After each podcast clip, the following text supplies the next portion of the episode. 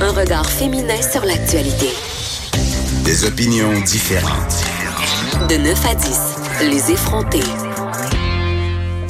On revient sur ce cas euh, quand même largement médiatisé, celui de Kenneth Harrison. Euh, Vanessa, c'est cet homme de Terre-Neuve, en fait, euh, qui est accusé de possession de pornographie juvénile pour avoir commandé une poupée sexuelle de la taille d'un enfant. Et c'est un, cas, en fait, qui défrait la manchette depuis plusieurs années et qui pourrait créer un précédent, justement, parce que la question qu'on se pose, c'est de savoir où commence précisément la pornographie juvénile si aucun enfant est impliqué. Ça rappelle aussi le cas de cet auteur qui est accusé de production et distribution euh, de pornographie euh, juvénile parce qu'il a décrit une scène de viol dans une œuvre de fiction.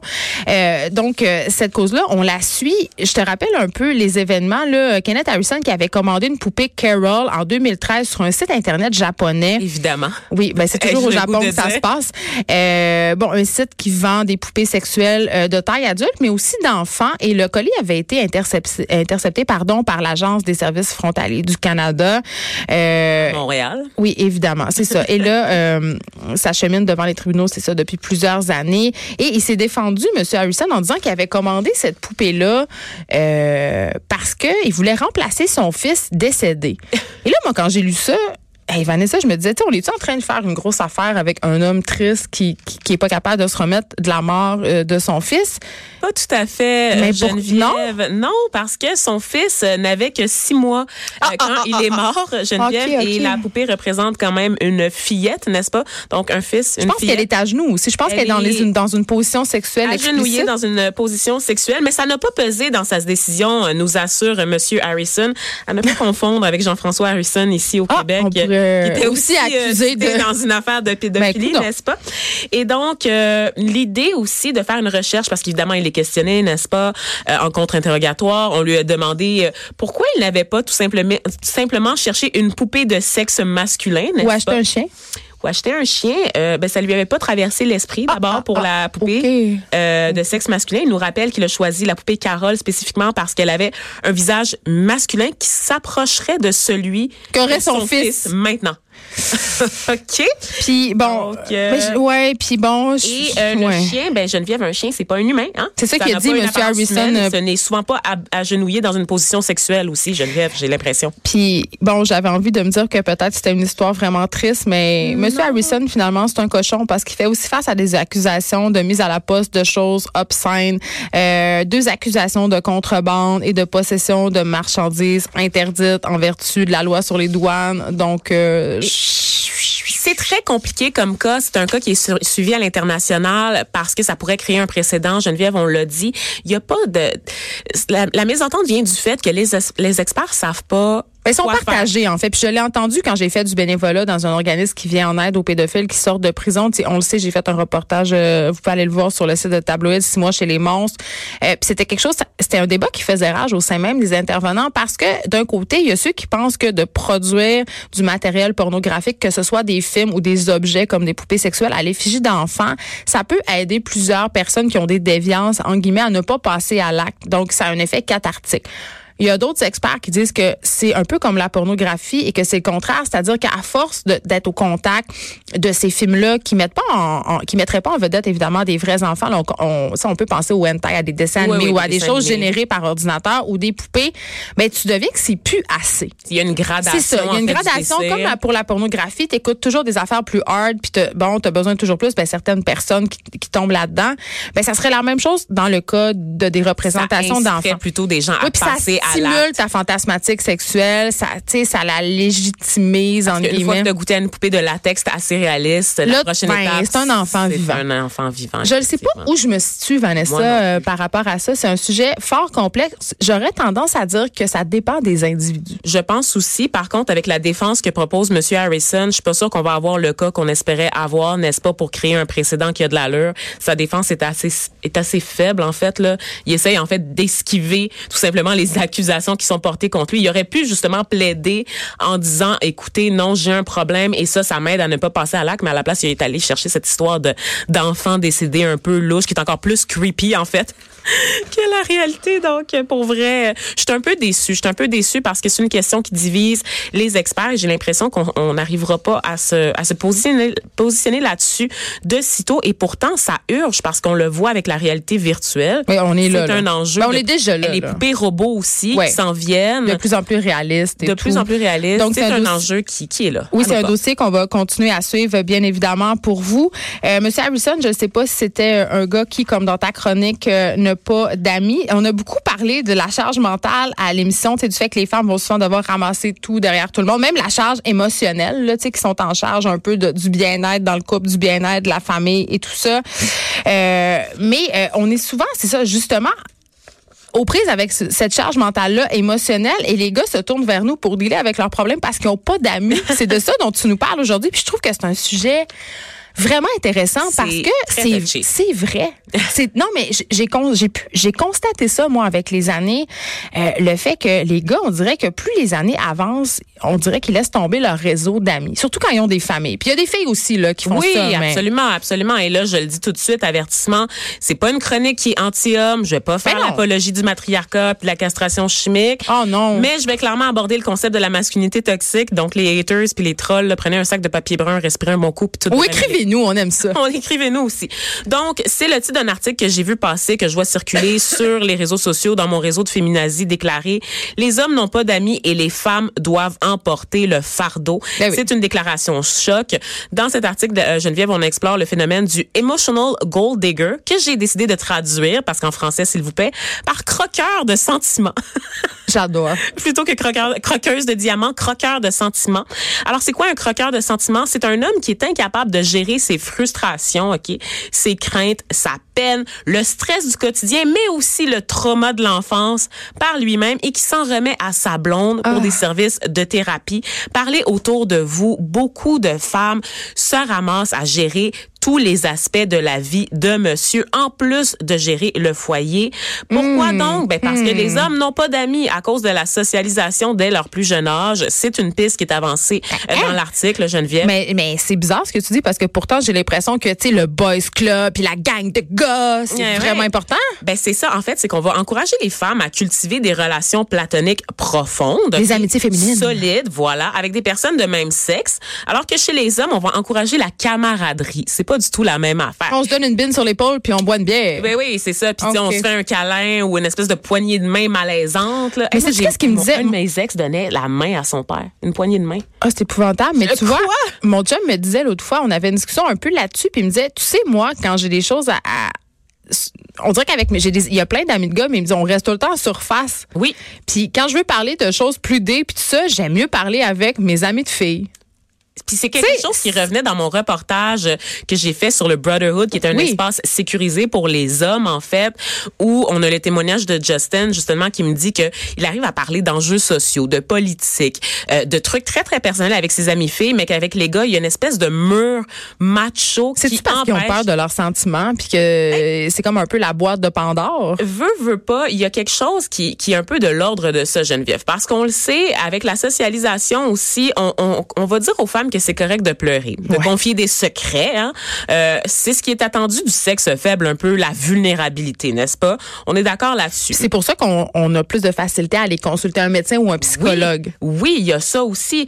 Et là, euh, de l'autre côté du spectre, on a ben, les hommes à qui euh, on présente cette idée que les sentiments, c'est une affaire de femmes. On a une génération de gars à qui on apprend à être l'homme pourvoyeur, à qui on apprend à être tough, à jamais montrer de faille, n'est-ce pas? d'être le, le château fort, en fait, le pilier de la famille, n'est-ce pas? Et, de pas s'effondrer. Puis ça, les gars, là, j'ai envie de vous la dire, là. toxique. C'est pas bon pour vous. C'est ça, j'ai envie de vous dire que, tu sais, on charle souvent que nous, les femmes, on est cantonnés à des rôles très déterminés, de la, de la ménagère, tu sais, mais, mais ce rôle-là de pourvoyeur, là, il est excessivement lourd puis difficile à porter. Vous avez le droit de le dire, vous avez le droit d'être tanné de ça. Absolument. Et on a là, en ce moment, Geneviève, une génération d'hommes hétérosexuels, vraiment, là, qui sont comme coincés dans une espèce d'immaturité émotionnelle parce que c'est vraiment de ça dont il est question, qui fait en sorte qu'ils sont incapables de nouer des relations intimes avec d'autres hommes parce que hey, c'est fif. Oh mon oui, il faudrait pas que ça soit fif. Eh là là, faudrait jamais que ça soit fif, tu comprends? Et c'est les femmes qui vont payer le prix parce que c'est ça. Euh, dans les relations modernes qu'on voit telles qu'elles sont dépeintes par Hollywood ou juste dans la culture ambiante, on encourage les hommes à trouver the one the one à la, française. Fait qu'en plus d'être euh, la blonde, l'amante puis la mère parfaite, faut que je sois la calice de thérapeute. Attends, t'es la meilleure amie, t'es la oh t'es la conseillère d'orientation, Geneviève aussi, hein. T'es la styliste parce que Monsieur euh, s'est pas acheté des chemises depuis la dernière virée shopping avec sa mère euh, en 1999. T'es aussi sa secrétaire, n'est-ce pas? Tu prends les rendez-vous. T'es sa cheerleader quand ça va pas. T'es la figure maternelle, Geneviève, pour les enfants, mais aussi pour lui. Ah, ça c'est non. Ça, ça arrive beaucoup, ça arrive énormément. Et éventuellement, Geneviève, évidemment, tu deviens thérapeute. Et là, je vous parlais de cet homme, cette génération d'hommes euh, coincés dans l'immaturité euh, émotionnelle. Ben, à l'autre bout, tu as des femmes épuisées parce qu'elles portent trop de chapeaux. Mais il y a des femmes épuisées euh, qui sont épuisées parce qu'elles portent trop de chapeaux. Mais j'ai envie de dire, est-ce qu'il n'y a pas une certaine catégorie de femmes qui aiment ça aussi, se placer dans ce rôle-là? Parce que, évidemment, ça donne beaucoup de pouvoir. Ben, il y a un rôle, encore une fois, et on revient à la socialisation. On, on dit aux femmes que leur existence devrait servir à venir en aide aux autres. Donc, il y a des femmes qui eh se sentent les éternelles soignantes nous sommes. Exactement, qui sont germaines, qui se sentent valorisées dans le fait de contrôler la vie des autres ou de se sentir important. On l'a dit, on a dit quelque chose d'important, Vanessa? on va le redire. Vas-y donc. Certaines femmes sont germaines. Oui, oui, ça existe et, et je plaide coupable. Parfois. Oh mon Dieu, c'est vrai? non, parfois, je suis une maudite germaine. mais je me, je me, tu sais, je laisse pas ça gagner. Oui, non, mais je pense qu'on a tout un petit côté euh, contrôle fric, contrôlante parce qu'on était élevé comme ça. Mais ce n'est pas une bonne chose. Puis honnêtement, ça fait pas le sortir, ça fait pas ressortir le meilleur dans une relation ça de couple. Ça fait des femmes malheureuses aussi. Ben, tu peux pas être germaine puis te plaindre après que ton chum il a pas envie d'être avec toi, qui fait jamais rien avec toi, qui, tu sais, puis qui fait, qui t'aide pas à faire le ménage, puis qui t'aide à rien quand t'es jamais contente si les débarbouillettes sont pas pliées en huit puis repassées en huit puis pointées vers le nord dans l'armoire. Ça se ça se pourra pas. Mais non, mais c'est ça. On, enseigne aux femmes que leur rôle, c'est dans le care, c'est dans le. ben oui, l'éternelle soignante. L'aide soignante, c'est ça. Puis on le voit dans les métiers, dans les choix ensuite de métiers, évidemment, l'institutrice, euh, préposée aux bénéficiaires. On t'encourage à faire ça.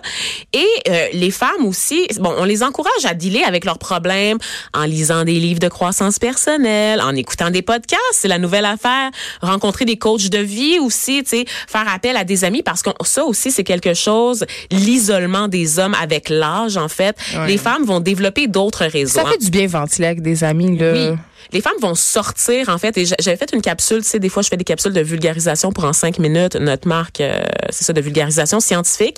On a déterminé que les hommes en général ont plus de temps libre à cause de la charge mentale.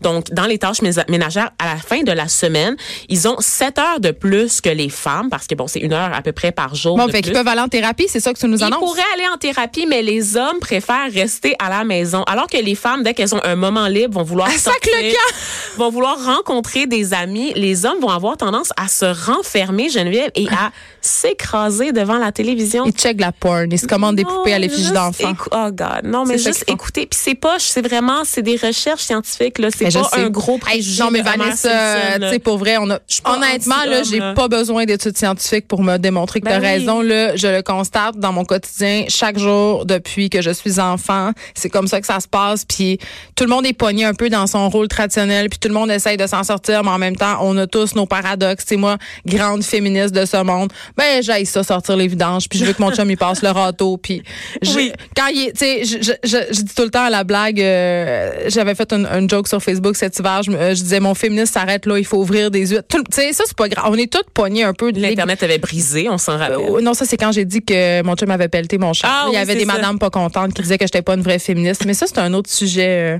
les débats, on aussi beaucoup parlé. les débats féministes. Une vraie féministe. Hein? Mais certainement pas moi, selon les dires de beaucoup de personnes. Mais euh, j'allais dire, Vanessa, par contre, les gars aussi sont poignés là-dedans. Oui. Ils sont poignés dans cette espèce d'idée que justement, ils peuvent pas casser, que euh, la dépression, ça les touchera jamais. que Et pourtant, les statistiques sont, lourds. Sont... sont lourds dans le quotidien parce qu'ils se gèrent pas. Ils se gèrent pas, ils s'en remettent à leur blonde. Et les statistiques sont très lourdes pour les hommes qui vieillissent. En fait, seulement 5% ben, des hommes qui vont aller chercher des services de santé mentale en consultation euh, externe, même s'ils se sentent plus seuls que jamais. Donc, euh, il y avait une étude récente là, qui a été faite au Royaume-Uni qui déterminait que 2,5 millions d'hommes n'ont pas d'amis proches. 2,5 millions Il y a aussi un, phénomène. Il y a quand même aussi un, phénomène euh, naturel, entre guillemets, qui arrive. C'est sûr que quand tu as des enfants, euh, tu te mets dans une cellule familiale, tu as de moins en moins de temps pour ton couple, donc tu as de moins en moins de temps pour tes amis. Mais les femmes ont moins de temps pour leurs amis. Combien de femmes qui vont se retrouver, genre, à abandonner leurs ben, ils amis? Ils font des playdates. Oui, mais c'est ça. Elles vont s'organiser en réseautage quand même. Elles maintiennent en vie que ce soit des réseaux de mamans en ligne, tu sais, des groupes Facebook. Il y a une forme de socialisation qui persiste quand même. On a tous une amie que dès qu'elle a un chum, on la voit plus. C'est moi, ça. C'est-tu toi? C'est moi, ça, des fois. Hey, Pour vrai, ça, là. Oh, je sais. C'est pas glorieux. Mais tu l'avoues au moins. Oui, je l'avoue. Donc, euh, c'est intéressant quand même de, de penser à tout les ça. Filles.